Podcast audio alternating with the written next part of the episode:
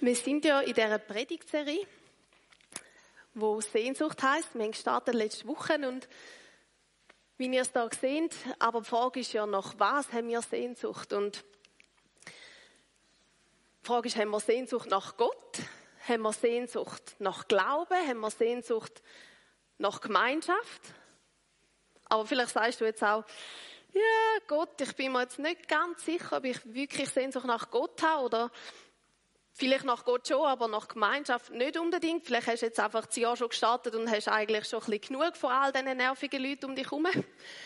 Auch möglich, aber vielleicht sehnst du dich auch einfach nach Leidenschaftlichkeit und wenn ich das Wort Leidenschaftlichkeit höre oder Leidenschaft, dann denke ich automatisch einfach gerade also südländisches Temperament, irgendein Tango oder irgendein wilder Tanz, aber vielleicht ist ja Tanz jetzt nicht so dies und du denkst bei Leidenschaft mehr an, an die WM, die gerade vergangen ist, an Fußballfans, die so richtig Gas geben und die eine auf der einen Seite schreit und die andere auf der anderen.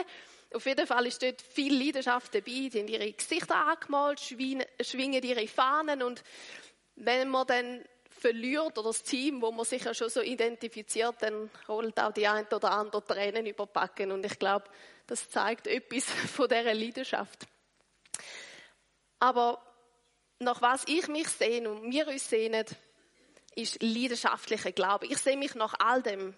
Sehnsucht nach Gott, nach Glaube, nach Gemeinschaft, aber eben auch nach Leidenschaftlichkeit. Und wir wollen da ein Chile sein, wo Menschen zu leidenschaftlichem und ehrlichem Glauben finden. Und die Bibel ist voll mit Beispielen von Menschen, mit Lebensgeschichten, wo Menschen die, den leidenschaftlichen Glauben haben. Und es ist noch schwierige Auswahl treffen, aber einer davon ist der Paulus. Und um den geht es heute.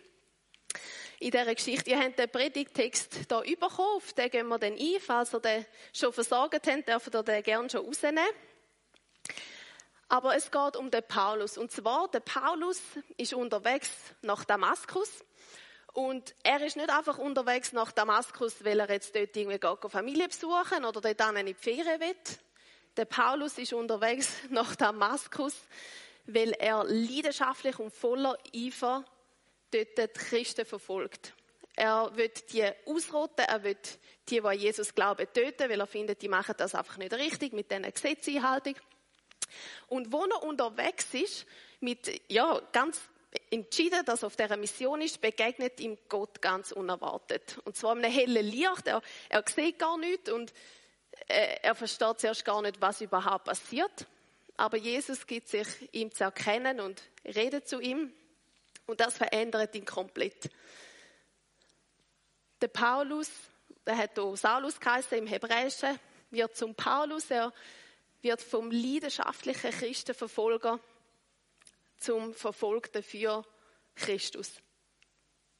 Das Ganze könnt ihr in der Apostelgeschichte 9 nachlesen. Es lohnt sich mega, die ganze Begegnung mit dem Licht und dass er nachher blind ist und wie er dann auch das Augenlicht wieder bekommen hat. Das ist mega spannend. Aber heute geht es, wie gesagt, um den Text im Philippa 3, 7 bis 16. Wir wollen einfach gerade zusammen lesen. Ihr dürft gerne mitlesen. Und dort steht, doch was mir ein Gewinn war, das habe ich um Christi willen für Verlust gehalten. Ja, noch mehr. Ich halte dafür, dass alles Verlust ist, weil die Erkenntnis Christi Jesu, meines Herrn, alles überragt. Seinetwegen habe ich alles aufgegeben und halte es für Unrat, um Christus zu gewinnen und in ihm erfunden zu werden. Nicht meine Gerechtigkeit will ich haben, die aus dem Gesetz hervorgeht, sondern jene, die durch den Glauben an Christus kommt. Die Gerechtigkeit, die Gott schenkt aufgrund des Glaubens. Christus will ich erkennen und die Macht seiner Auferstehung und die Gemeinschaft mit seinen Leiden, indem ich seinem Tod gleichgestaltet werde. So hoffe ich, auch zur Auferstehung von den Toten zu gelangen. Nicht, dass ich es schon erreicht hätte oder dass ich schon vollendet wäre. Aber ich strebe danach, es zu ergreifen, weil ich von Christus Jesus ergriffen worden bin. Brüder und Schwestern, ich bilde mir nicht ein, dass ich es schon ergriffen hätte. Eines aber tue ich. Ich vergesse, was hinter mir liegt und strecke mich nach dem aus, was vor mir ist. Das Ziel vor Augen, jage ich dem Siegespreis der himmlischen Berufung Gottes in Christus Jesus. Das also wollen wir bedenken, wir Vollkommenen. Und wenn ihr anders darüber denkt, wird Gott euch auch das offenbaren. Nun müssen wir festhalten, was wir erreicht haben. Also, wie, wie ist jetzt das genau? Jetzt ist der Text da, der Paulus ist unterwegs nach Damaskus, Gott ist ihm begegnet und jetzt sagt er oft mal etwas irgendwie von Gewinn und wir müssen jetzt das einfach Stück für Stück anschauen. Und zwar in den Vers vorher schreibt er einen Brief an die Gemeinde in Philippi und in den Vers 1 bis 6 warnt er eigentlich die Christen in Philippi vor falschen Lehrern. Und er sagt dort im Vers 6, ich verfolgte voll Eifer die Kirche und war untadelig gemessen an der Gerechtigkeit, die im Gesetz gefordert ist.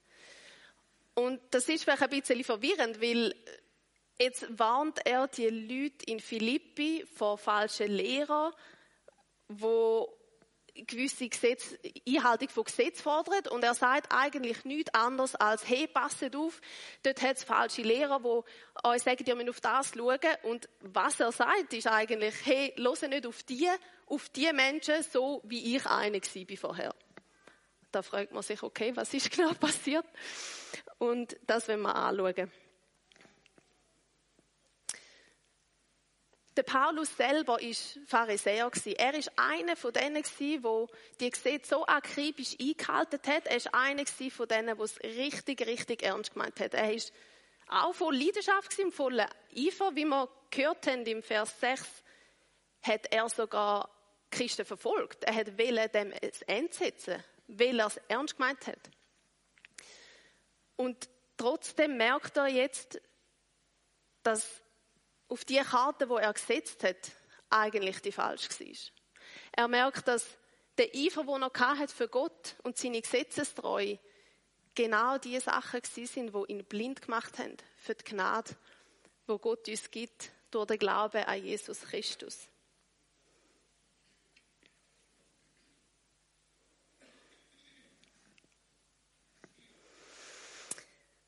Im Gegensatz zu früher hat sich Paulus seine Welt komplett auf den Kopf gestellt, weil vorne hat er eben als Pharisäer sich etwas darauf eingebildet, dass er so gut alle Gesetze befolgt und er hat sich etwas darauf eingebildet, auf seine eigene Leistung.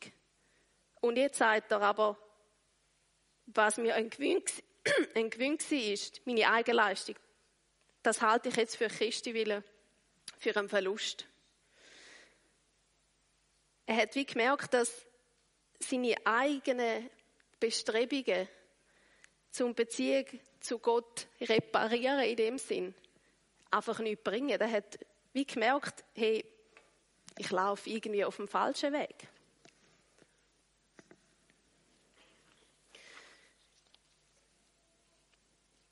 Er hat gemerkt, dass allein durch Gnade Gottes, durch den Glauben an Jesus Christus, die Menschen gerettet werden und dass das das ist, was die Beziehung zu Gott wiederherstellt.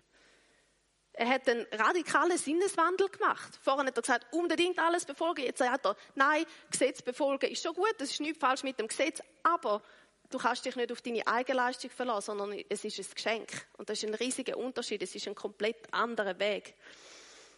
Und das hat natürlich für Verwirrung gesorgt, weil, also ich meine, Zuhörer sind nicht mehr daraus gekommen. Hey, ist das jetzt der gleiche Mann, der vorher die Leute hat töten sagt jetzt, nein, es ist doch so, wie sie es eigentlich schon verstanden haben. Wie wir da lesen in der Apostelgeschichte 9,21. Seine Zuhörer waren fassungslos. Ungläubig fragten sie, ist das nicht der, von dem alle in Jerusalem, die sich zu Jesus bekennen, so erbarmungslos verfolgt wurden? Und ist er nicht hergekommen, um die Anhänger dieses Mannes auch hier in Damaskus zu verhaften und an die obersten Priester in Jerusalem auszuliefern? Also die Leute sind komplett verwirrt gewesen. Wenn wir jetzt nochmal das Beispiel nehmen vom Fußball, musst du dir vorstellen, jetzt bist du Fan von der französischen Mannschaft, es geht aufs Finale zu, du feierst voll, ja, yeah, Kylian Mbappé und er ist dein Held und es geht alles nur um Frankreich. Und eine Woche später findest du, nein, eigentlich ich bin jetzt für den Lionel Messi und ich finde jetzt Argentinien sollte gewinnen und den Pokal bekommen. Da würden ja auch die anderen Fans sagen, was? Was ist mit dir passiert? Also kannst du dich auch entscheiden für eine Seite. Aber es ist Jesus der alles verändert hat für den Paulus. Und weil er alles verändert hat, hat er auch neue Maßstäbe müssen haben. Er hat gemerkt, dass wirklich Jesus ist der Gewinn. Das Gesetz befolgen ist richtig und gut, aber es geht nicht ums Gesetz, sondern es geht um Gott selber. Es geht um die Beziehung, wo wir können haben mit Gott. Es geht um Jesus als Person und nicht einfach um irgendein Buch oder um gewisse Regeln. Er hat gemerkt, dass der wahre Schatz und der wahre Gewinn ist in der Gemeinschaft mit Jesus. So wie in dem Leben und darüber hinaus. Im nächsten Leben, wenn wir vom Tod auferstehen, dass das sogar noch weitergeht. Er hat gemerkt, dass das neue Leben ein Geschenk ist von Gott. Und zwar ein Leben, wo wirklich auch den Titel Leben verdient. Ein Leben, wo, wo einen Sinn hat. Und er hat gemerkt, dass alles andere, wo wir uns drauf verlassen, uns eigentlich von dieser Gemeinschaft mit Gott abhalten. Dass wir uns entscheiden müssen. Vertraue ich auf Jesus und auf seine Gnade? Oder vertraue ich auf mich selber und was ich selber kann erreichen kann, wenn ich mich ganz fest anstrenge? Der Paulus hat gemerkt, dass die bessere Option ist, das Geschenk von der Gnade annehmen und auf Jesus vertrauen und nicht mehr selber probieren, alles perfekt zu machen. Er hat sich mehr und mehr angefangen danach sehnen, wirklich mit Jesus eins werden. Und ja, um dass es um die Person geht. Und ihm sind die Augen wie durch ein Wunder geöffnet gewesen. Also ich meine, das hätte ja niemand können erwarten, dass unterwegs auf Damaskus ihm Gott begegnet in einem hellen Licht und er auf einmal die Erkenntnis hat.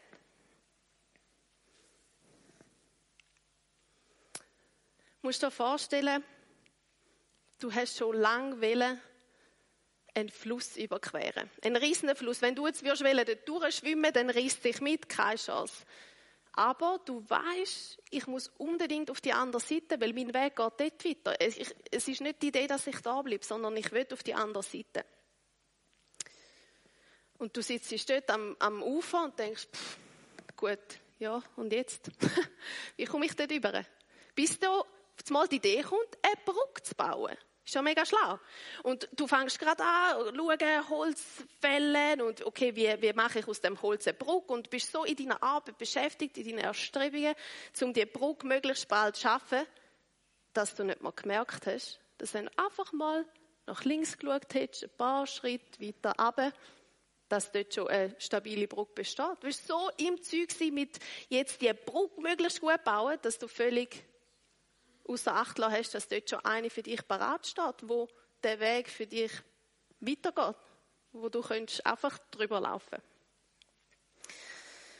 Und ich finde, im, im Text vom, vom Paulus spürt man etwas von dem riesigen Aha-Moment. Der hat sich vielleicht auch an den Kopf gelangt und denkt, ja, nein. Jetzt gebe ich mir da so Mühe, dabei ist der Weg schon parat. Und ich bin so mit mir selber beschäftigt gewesen, dass ich es einfach gar nicht gemerkt habe. Und man merkt aber etwas von dieser Freude, die der Paulus hat. Es ist nicht einfach so, oh, ich dummerli, ich habe es jetzt anercheckt, sondern er merkt so, hey, Leute, schaut, ich habe den Weg gefunden und er ist schon da und er ist voller Euphorie, er ist voller Freude. Und das finde ich so cool, wie er denn das weitergibt. Es ist richtig ansteckend, schon nur, wenn man hört, wie er darüber redet.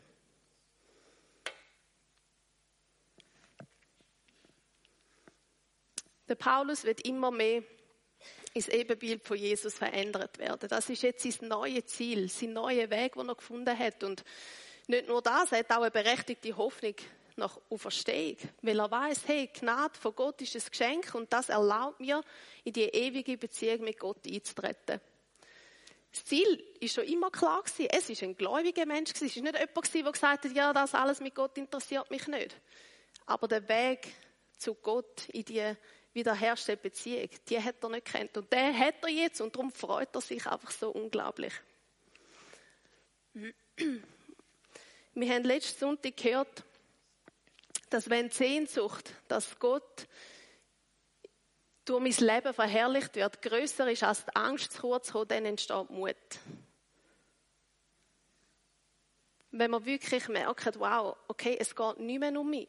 Es interessiert mich nicht mehr, ob ich jetzt gut dastehe vor den Leuten, ob ich ein Ansehen habe, ob ich Status habe, sondern es geht darum, dass ich einfach näher zu Jesus will, näher an sein Herz.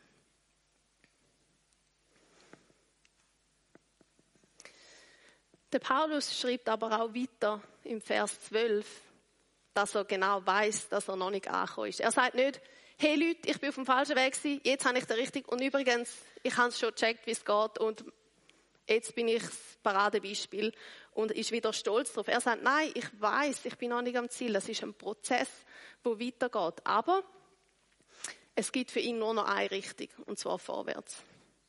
Für ihn ist völlig klar, jetzt muss ich in die Richtung laufen und dann kommt es gut. Und dann macht er kleine Schritte, eins nach dem anderen. Und wo, wo ich vorbereitet habe, habe ich gedacht, hm, okay, dem Ziel nachjagen, das tönt mega aktiv, da muss etwas dahinter sein, man hat etwas gespürt von dieser Leidenschaft, die der Paulus hat, von dieser Freude.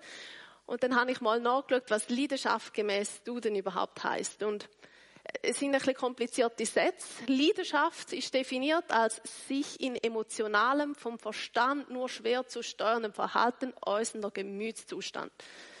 Aus dem heraus etwas erstrebt, begehrt oder ein Ziel verfolgt wird.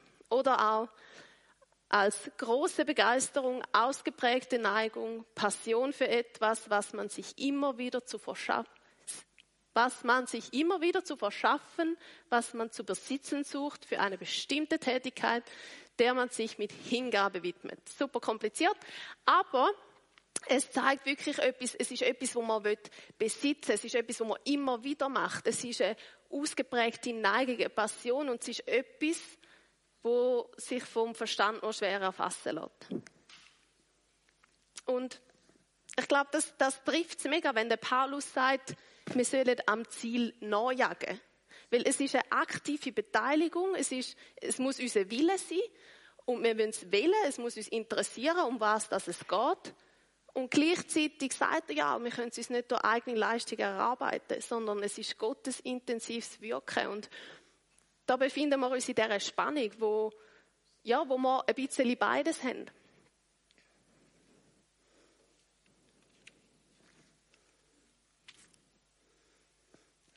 Ein bisschen weiter vorne im Philipperbrief schreibt der Paulus an die Gemeinde. Was schließen wir daraus, liebe Freunde? Ihr habt immer befolgt, was ich euch weitergegeben habe. Hört nicht nur auf mich, wenn ich bei euch bin, sondern erst recht während meiner Abwesenheit. Arbeitet mit Furcht und Zittern an eurer Rettung und doch ist es Gott allein, der beides in euch bewirkt. Er schenkt euch den Willen und die Kraft, ihn auch so auszuführen, wie es ihm gefällt. Da sehen wir wieder die, die Spannung. Einerseits sagt er den Leuten, ja, schafft dafür.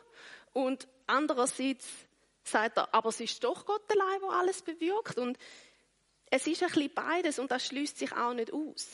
Er sagt, wir sollen mit Eifer auf dem Weg bleiben und, und gleich wissen, dass es ein Geschenk ist und nichts, wo wir uns erarbeiten können. Der Paulus hat das Ziel vor Augen. Er hat erkannt, dass er auf die falsche Seite gelaufen ist und dass da für auch irgendeinen Preis wartet, aber nicht der, den er eigentlich will. Und merkt dann, okay, das ist der, die richtige Richtung. Wenn du einen Marathon machst, dann ist vielleicht auch noch gut zu wissen, was eigentlich das Ziel ist am Schluss. Sonst rennst du zwei Stunden und merkst, ah, okay, ist die falsche Route gewesen, bin zwar zwei Stunden gerannt, aber es hat irgendwie nichts gebracht, es wäre irgendwie schade. Er sagt, du musst auf dem neuen Weg rennen, am Ziel entgegen und nicht zurückschauen. Schau nicht auf das, was du schon erreicht hast. Sag nicht, ah ja, aber ich habe immer ein mega gutes Leben geführt, ich bin jeder Bibelstunde dabei ich bin jedem Sonntagmorgen da gehockt. Aber auch wenn es anders ist, auch wenn du weißt, okay, das mit dem Gesetz ist bei mir so ein bisschen nicht so gut gekommen bis jetzt, auch auf das sollst du nicht zurückschauen. Das ist in der Vergangenheit. Das Einzige, was zählt, ist vorwärts.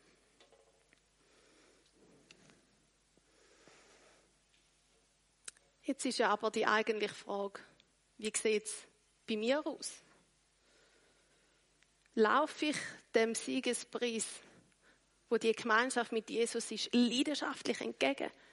Mir hat das Bild so gefallen, wenn man einfach so sieht, die Freude und ich meine, es ist super anstrengend, so einen Marathon laufen, aber trotzdem die Leidenschaft. Oder geht es ja hauptsächlich darum, zum einfach religiös sein? Dass als guter Kirchengänger da stehst.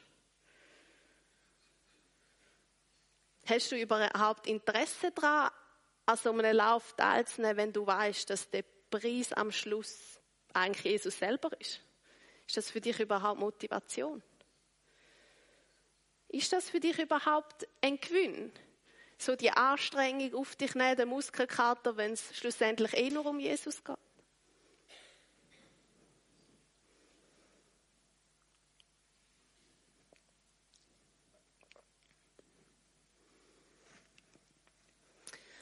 Mich fasziniert die Leidenschaft von Paulus mega. Ich kann mich aufwärts mit dem identifizieren und zwar nicht mit dem Teil, wo er sagt, dass er ein Jude ist und alles perfekt befolgt hat. Mit dem kann ich mich nicht so gut identifizieren.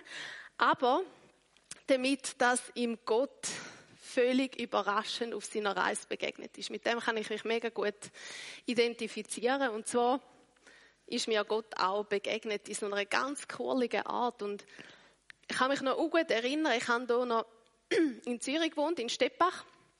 Und ähm, bin gerade heimgekommen von der Tanzstunde. Ich habe hier Gisomba-Tanzstunde genommen. Das ist ein, ein Paartanz, so auch ein leidenschaftlicher, also nicht Zumba, das ist nicht das Gleiche.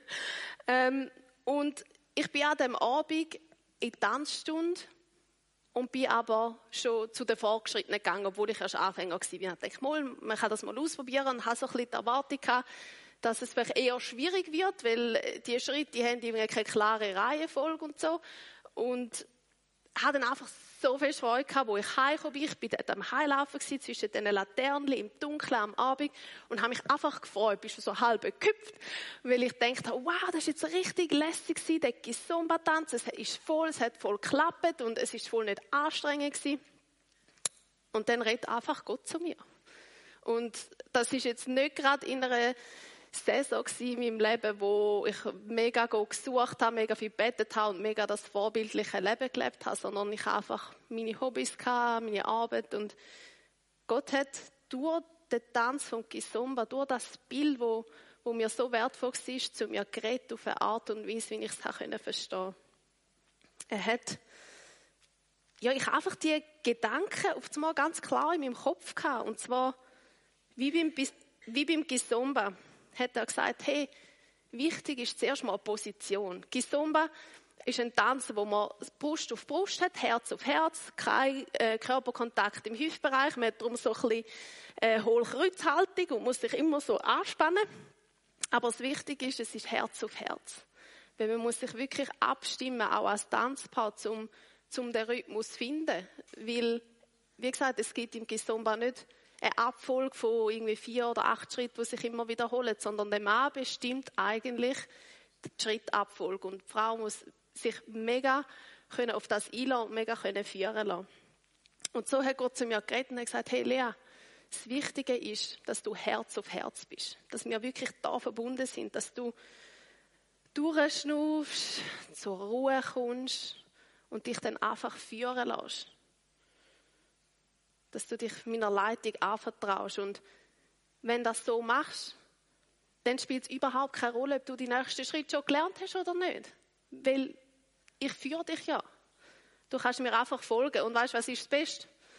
Es macht noch viel mehr Spaß, wenn du mitdenkst und das Gefühl hast, du weißt jetzt, welcher Schritt als nächstes kommt. Es war mega eindrücklich für mich, weil Gott sei Dank bin ich nicht wie Paulus drei Tage blind nachher und trotzdem, es ist so, so eindrücklich gewesen, dass ich keinen Zweifel hatte, dass Gott zu mir geredet hat. Ich habe aber gleichzeitig auch gewusst, dass sich auch viel wird verändern Dass ich nicht mehr einfach weitermachen kann, wie ich vorher gemacht habe. Immer probieren, so mit Killen und so, aber es hat irgendwie doch nicht so geklappt, sondern ich habe wie gewusst, wow, okay, jetzt ist irgendetwas passiert, der 180 Grad trägt und jetzt geht es in eine andere Richtung, jetzt geht es einen neuen Weg, wo aber auch Mut braucht. der braucht richtig Mut, weil für mich konkret hat das bedeutet, ich finde jetzt meinen Job, wo ich einen gut bezahlten Job hatte als Projektleiterin. Ich ziehe mal vorläufig aus meiner Wege aus. Mega schöner Neubau, mega gemütlich, viel Platz. Ich habe gewusst, ich gebe einen guten Teil von meinem Ersparten aus. Und für was? Alles nur, um auf Frankreich zu gehen und sechs Monate in eine Jüngerschaftsschule.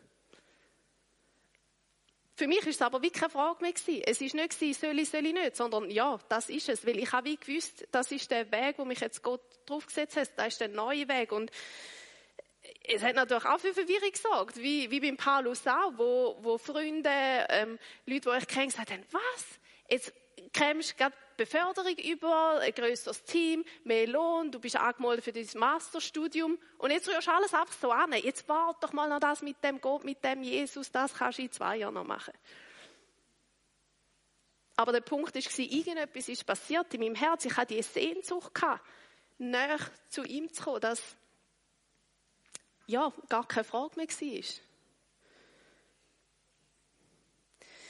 In dieser Jüngerschaftsschule habe ich Jesus mehr und mehr kennenlernen auf eine ganz persönliche Art und Weise. Und zwar nicht so, wie ich ihn von der Kirche, wo ich aufgewachsen bin, schon immer kennt habe, als der, wo, wo mir das Leben schenkt, sondern eben auch der, wo, wo mein Herr sein als der, wo mich führen will in dem Tanz vom Leben. Und es ist auch nicht über Nacht passiert. Also ich habe mich auch nicht über Nacht einfach so verändert. Aber die Sehnsucht nach ihm und die Leidenschaft ist da gewesen, dass sich meine anderen Wünsche und Bedürfnisse angefangen haben zu verändern. Es ist für mich keine Frage mehr gewesen, dass ich am Morgen um 5 Uhr aufstehen, nur dass ich vom 5 bis um 7 Uhr noch Bibel lesen und Zeit habe mit Jesus, wo alle, die mich ein bisschen besser kennen, wissen, 5 Uhr ist jetzt nicht so meine Primetime am Morgen, äh, aber ich habe einfach gemerkt, hey, ich brauche mehr, ich brauche mehr und ich habe zu wenig Zeit durch den ganzen Tag. Ich muss mir die Zeit verschaffen. Oder ich habe manchmal auch gesagt, hey, Mittagessen schön und gut, aber ich habe gar keinen Hunger. Ich will alle hocken und in meiner Bibel blättern und einfach mit, mit Gott reden. Ich will auch mit ihm sein. Meine bisherige Sehnsucht und Wünsche haben immer mehr angefangen zu verblassen. Alles, was ich vorher wollte, beliebt sein und angesehen sein und einen, einen, gewissen Status haben und ein gewisses Sparkonto haben und, und möglichst ähm, von dem Mann begehrt und halt alle diese Sachen, die, die sind nicht einfach irrelevant, aber sie sind so viel in den Hintergrund gerückt, dass mich irgendwie einfach nicht mehr so interessiert hat. Das Einzige, was ich auch will, ist Jesus besser kennenlernen und mehr und mehr und mehr werden wie er.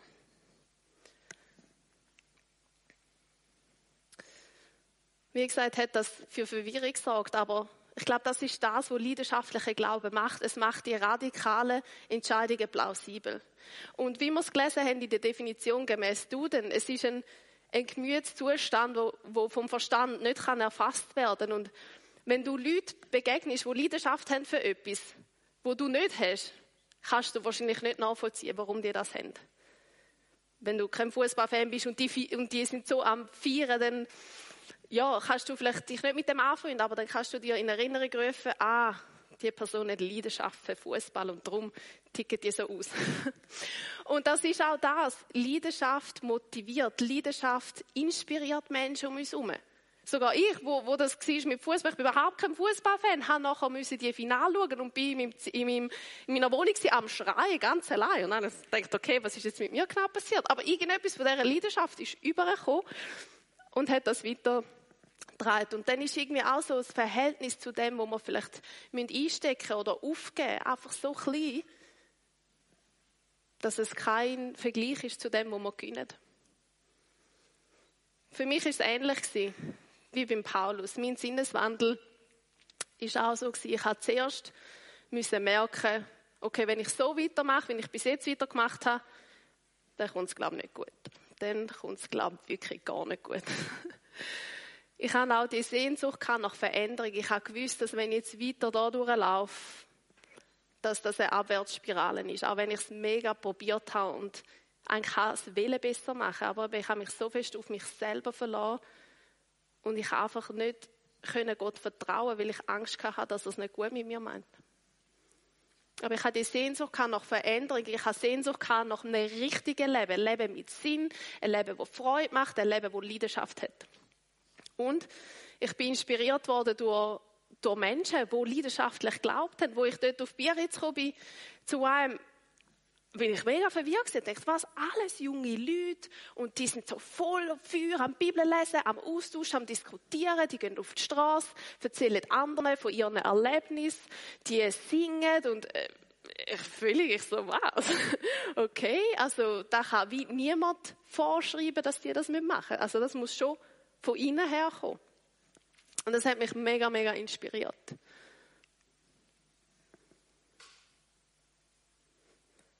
Und das ist meine Frage auch heute Morgen. Für was lebst du leidenschaftlich? Welchem Siegespreis jagst du noch?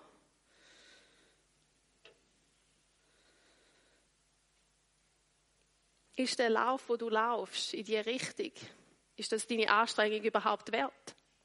Wenn du darauf fokussierst, was der Preis ist, wo du entgegennimmst. Für wer ist dein Leben eine Ermutigung? Für wer ist dein Leben Inspiration?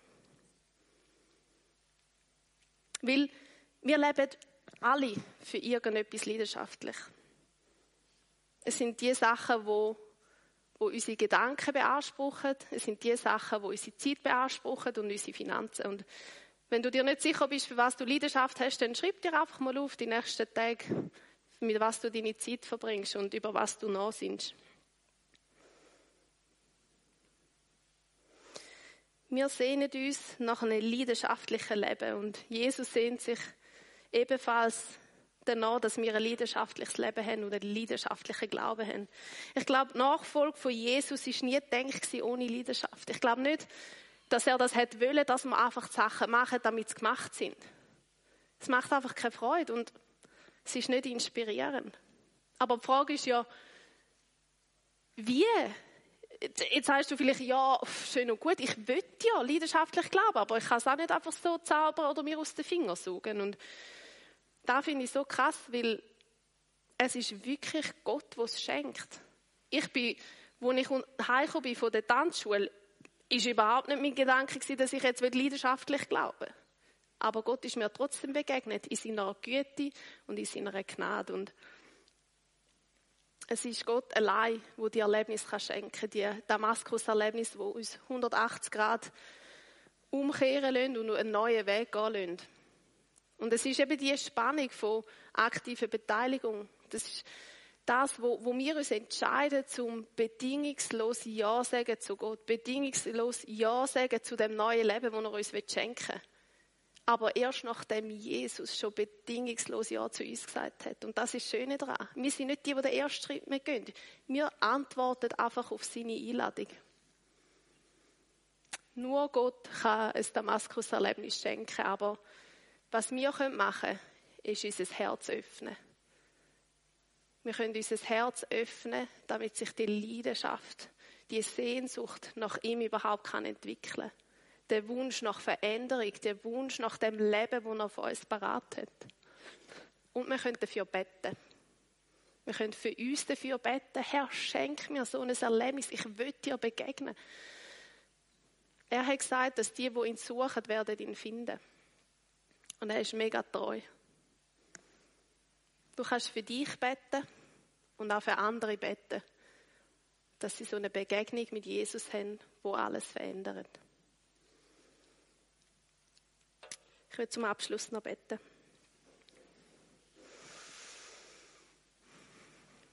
Ja, der einige Gott, wir sehnen uns nach dir, wir sehnen uns danach, dass wir eine Chile sind, wo Menschen zu ehrlichem und leidenschaftlichem Glauben dürfen finden. Herr, wir wollen hingegebene Nachfolger werden. Wir wollen uns auf dich ausrichten, auf das Ziel zulaufen, den Siegespreis wo vor uns liegt. Und wir wollen vergessen, was hinter uns ist. Wir wollen wirklich nur noch eine Richtung kennen, und zwar vorwärts. Ja, Herr, und so bitte ich dich heute Morgen, dass du uns neu begegnest. Oder dass du uns zum ersten Mal richtig bewusst begegnest. Herr, ich bete, dass wir alle wirklich dürfen so ein Damaskus-Erlebnis haben, wie der Paulus, der komplett verändert hat. Ich, ich bitte dich, dass du jedem Einzelnen so radikal begegnest in deiner Güte und in deiner Gnade. Herr, ich danke dir, dass du der bist, wo Veränderung schenkt, dass du der bist, wo uns immer mehr in dein Ebenbild verwandelt. Und ich danke dir, dass du der bist, der von Anfang an das bedingungslose Ja zu uns hat. Und dass das, was wir machen können, ist, unser bedingungslose Ja dir zurückgeben, Herr. Wir loben und preisen dich, wir ehren dich, wir lieben dich. Amen.